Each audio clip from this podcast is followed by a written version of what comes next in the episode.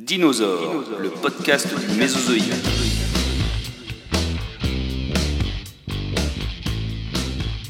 Bonjour à tous et bienvenue dans ce nouvel épisode du podcast dédié aux dinosaures. Aujourd'hui, nous allons faire un peu de géologie ou de géographie avec des mots aussi compliqués que Protogondwana, Laurussia, Dimétrodon, Carbonifère. Vous êtes prêts? C'est parti dans les milliers d'années qui précèdent le Mésozoïque, au Carbonifère, toutes les terres émergées du globe se rassemblent en un supercontinent que l'on nomme la Pangée. La Pangée s'est formée par une gigantesque collision de deux supercontinents, le Proto-Gondwana et la Laurussia. La Laurussia regroupe les terres actuelles de l'Amérique du Nord et de l'Europe du Nord. La Pangée s'est formée en 200 millions d'années le supercontinent de la Pangée reste d'une seule pièce pendant 200 millions d'années, c'est-à-dire en fait pendant la première partie du Mésozoïque. La Pangée, ce supercontinent, est donc peuplé de dinosaures.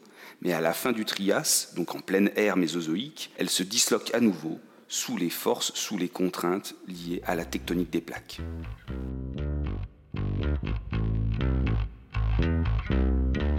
Mais revenons un instant à la formation de la Pangée et à ses conséquences pour la vie sur Terre.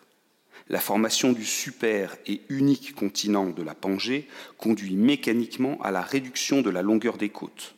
Ceci provoque la disparition de nombreuses espèces marines, puisque les côtes sont toujours un endroit particulièrement riche pour cette vie.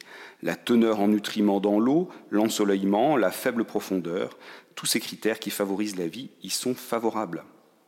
De plus, toujours à cause de la réunion des deux grands continents Proto-Gondwana et Laurussia, d'immenses zones jusque-là en bordure de mer s'en retrouvent très éloignées, et donc leur climat change, à commencer par la baisse de la pluviométrie. De grands déserts naissent à ce moment-là, et ceci va avoir aussi pour conséquence la disparition d'espèces terrestres. Donc si un immense désert se développe au centre de la Pangée, des forêts tropicales et luxuriantes humides poussent sur de très larges zones. Elles sont le lieu de vie d'insectes géants, libellules ou araignées pouvant atteindre un mètre. Les animaux qui peuplent la Pangée à la fin du Carbonifère, c'est-à-dire il y a 300 ou 250 millions d'années, peuvent être aussi des reptiles de grande taille, comme le Dimétrodon prédateur ayant la forme d'un lézard de plus de 3 mètres de long, ayant une large voile en forme demi-circulaire sur le dos. Sa voile devait lui permettre de réguler sa température, notamment parce qu'elle devait être irriguée par les vaisseaux sanguins, un peu comme aujourd'hui, par exemple, les éléphants hein, régulent leur température en remuant leurs oreilles qui sont très euh, vascularisées. L'étude des dents font du dimétrodon un très vieil ancêtre des mammifères, car c'est une des premières espèces à avoir des dents permettant de mâcher avant d'avaler, et c'est une des caractéristiques des mâchoires des mammifères. Si le dimétrodon n'est pas un dinosaure, alors qu'on le prend souvent pour un dinosaure, c'est pour deux raisons simples à retenir. Tout d'abord, il a quand même vécu 50 millions d'années avant les dinosaures. Premier point. Second point, ses pattes, comme celles des lézards, sont sur ses côtés et non en dessous alors que la position des pattes sous le corps sont une des caractéristiques essentielles des dinosaures. La fracturation de la Pangée, fracturation qui commence il y a 200 millions d'années, va avoir des conséquences très importantes elles aussi.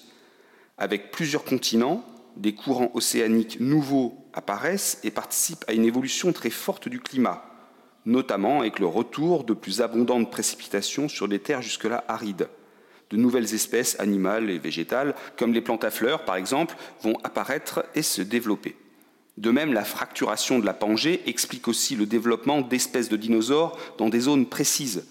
Ainsi, l'évolution rend telle ou telle espèce spécifique à un continent précis, à une zone précise.